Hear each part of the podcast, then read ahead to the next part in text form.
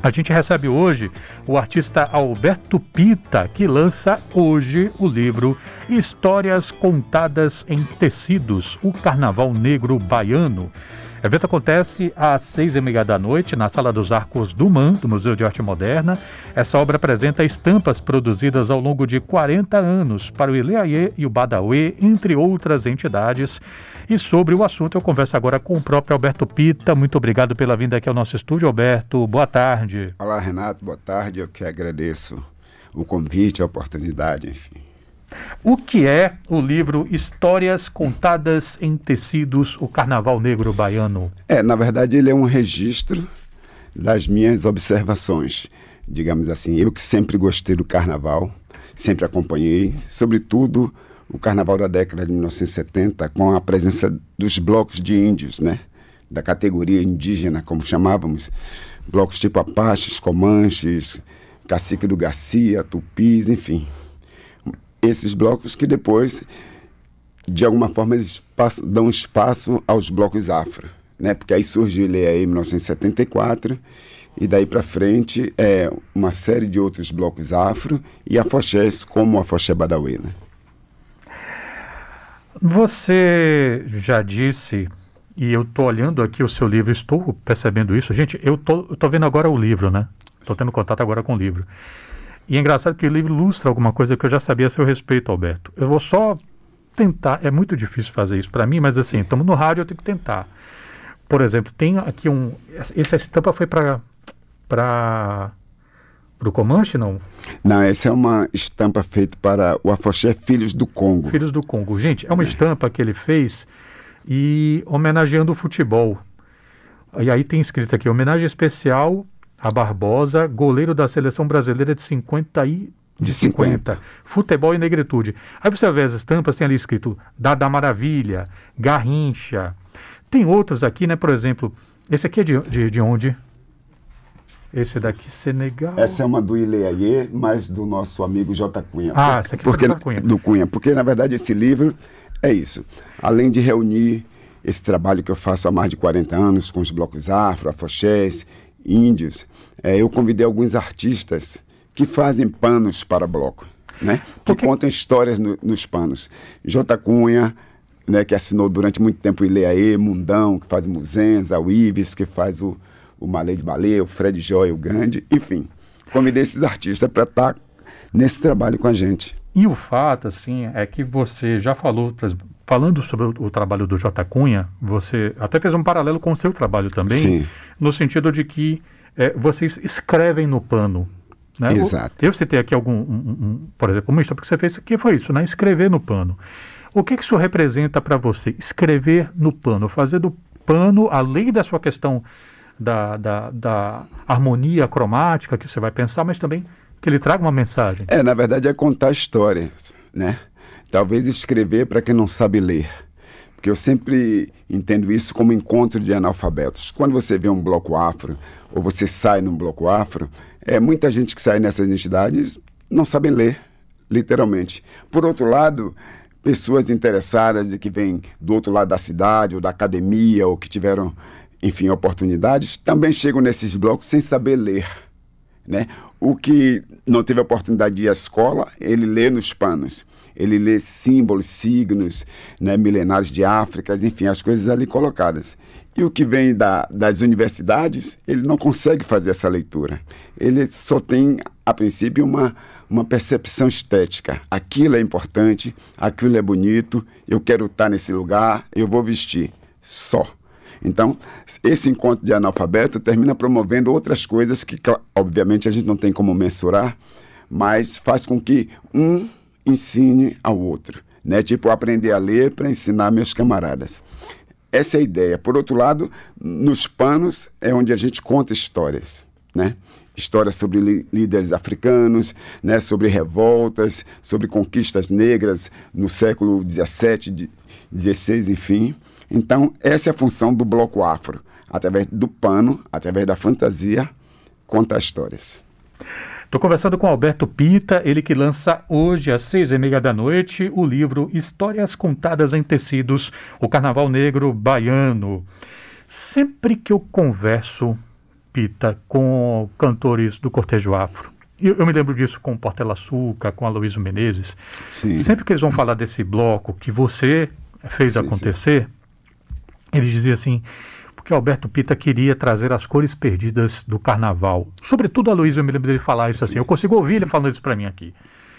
É, quando ele fala isso, você acha que há uma questão assim, meio metáfora, comparação, ou ele estava falando literalmente em Ele cores está perdidas? falando literalmente. Literalmente, porque o que a gente vem percebendo é que o Carnaval da Bahia ele vem se perdendo ao longo dos anos. Né? Depois que ele virou o negócio da festa, é, houve um, um, um desinteresse, digamos assim, pela estética do carnaval. Não se decoram mais as ruas, você não sabe as cores dos blocos, as pessoas saem nos blocos de trio, por exemplo, muito mais pelo artista do que pelo bloco em si. Então ela não sabe nem que, que bloco ela é aquele. Ela sabe que artista é aquele ou aquela artista que está em cima do trio. Então isso é perda de identidade. Quando no bloco afro é completamente diferente. Você não sabe o nome dos cantores do Ileaie ou do Olodum, enfim, mas você sabe que, que são esses cantores que estão sempre naquele lugar. Mas, sobretudo, você vai pelo bloco, pelas cores do bloco, pela história do bloco, pelas músicas do bloco, pela batida do bloco, enfim, tudo que envolve o bloco em si. E isso foi se perdendo, né? Eu digo que há uns 15, 20 anos atrás você identificava blocos de trio. O cheiro de amor era maravilhoso, eles faziam fantasias. O Eva, você sabia que era o Eva. O crocodilo tinha um verde lindo, inconfundível. Tudo isso se perdeu. E olha que na época não se tinha tanto patrocínio para se investir na questão estética da indumentária. E todo mundo fazia. Hoje não. Hoje, com essa facilidade que eles têm para fazer o carnaval, começa a se perder. Então agora a ideia é fazer o carnaval na boca do rio. Eu acho perfeito. Mas a minha preocupação é esse carnaval na boca do rio em detrimento do carnaval do centro da cidade. A gente não sabe o que vai acontecer cada vez mais escuro, sem equipamento de segurança, sem banheiro químico, sem televisão, sem atenção. É só ver o circuito Batatinha. Então, é algo que me preocupa profundamente. Esse livro é um registro de tudo isso. Né? Porque esse Carnaval da Bahia, ele termina não tendo essa memória. Se você quiser fazer uma grande exposição, é, memória do Carnaval Baiano, você tem dificuldades. Porque as pessoas estão deixando isso se perder. Por isso a ideia de recuperar as cores perdidas do carnaval baiano. Eu acho que é, é uma dúplice aliança aí entre a sociedade civil, entre quem faz os blocos e o poder público, municipal, estadual, para tentar recuperar o Carnaval de Salvador. Né? Estou conversando com Alberto Pita, ele que está lançando o livro Histórias Contadas em Tecidos, o Carnaval Negro Baiano, livro que vai ser lançado no Museu de Arte Moderna, hoje às seis e meia da noite. O seu avô materno, que trabalhava, se não me engano, numa gráfica em Cachoeira, foi ele que te jogou na arte? Foi minha mãe, o meu avô Antônio da Rocha Pita, assim, que era um professor. Então tudo isso vem da infância. Mas, obviamente, a minha mãe, porque ela era uma bordadeira, né, educadora, e a gente cresceu vendo crianças do bairro sendo alfabetizadas na, nossa, na sala de nossa casa. Então, é, foi ela que me fez. O nome da sua mãe, para quem talvez. Mãe Santinha não, de Olhar. Para quem talvez né? não conheça. Exatamente. mãe Santinha. Pita, a gente está falando sobre um livro que você vai lançar no MAN. Só que aí você não satisfeito inventa uma exposição que vai começar na terça-feira, que eu já vi aqui, o pessoal da Paulo da Zé já disse. Que é a exposição Mariô. Mariô. Mariô. O que é que vai é. ser essa exposição, Pita? Então, o Mariô, na verdade, é, falando de forma mais simples, são aquelas palhas que ficam na, nas portas e janelas dos terreiros de candomblé e que tem a função de proteção. Né? A, partir do momento que você chega numa casa e que passa por ali, tudo de ruim e pesado fica lá fora. Então eu, eu pintei uma série de, de símbolos, signos, né, de orixás, de ferramentas, etc.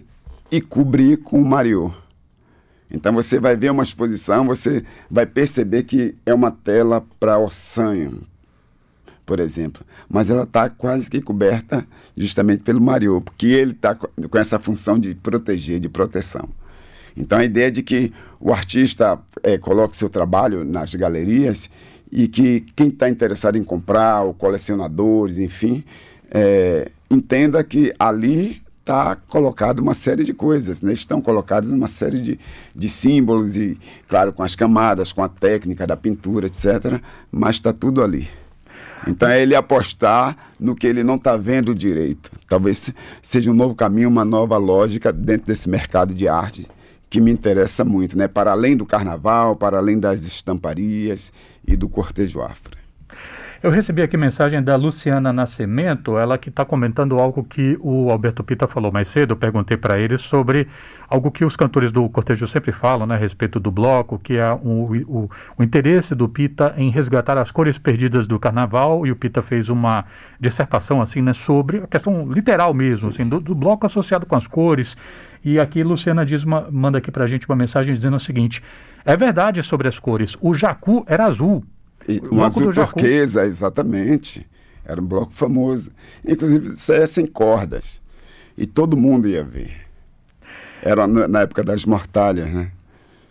Queria agradecer muito aqui pela gentileza do Alberto Pita, que veio falar um pouquinho sobre o lançamento do seu livro Histórias Contadas em Tecidos, o Carnaval Negro Baiano, lançamento. Fica à vontade para convidar o povo, Perfeito, Alberto. então, o Museu de Arte Moderna da Bahia, a partir das 18h30, né? Vamos contar essa história. O livro é, na verdade, um registro né, de tudo isso, de tudo que aconteceu, da influência do cinema americano no Carnaval da Bahia, através dos filmes de western, né, e que geram os blocos tipo Apaches, Comanches, Cheyenne, Sioux, ou seja, todos os blocos com nome de tribos indígenas americanas. E aí depois vem Tupis, Chavante, Guaranis, enfim, é essa história que, que eu busquei recuperar e fazer justiça, sobretudo, a essa gente que faz o Carnaval de Salvador de verdade. Pita, muito obrigado. Sucesso com o lançamento. Saúde para você e para os seus.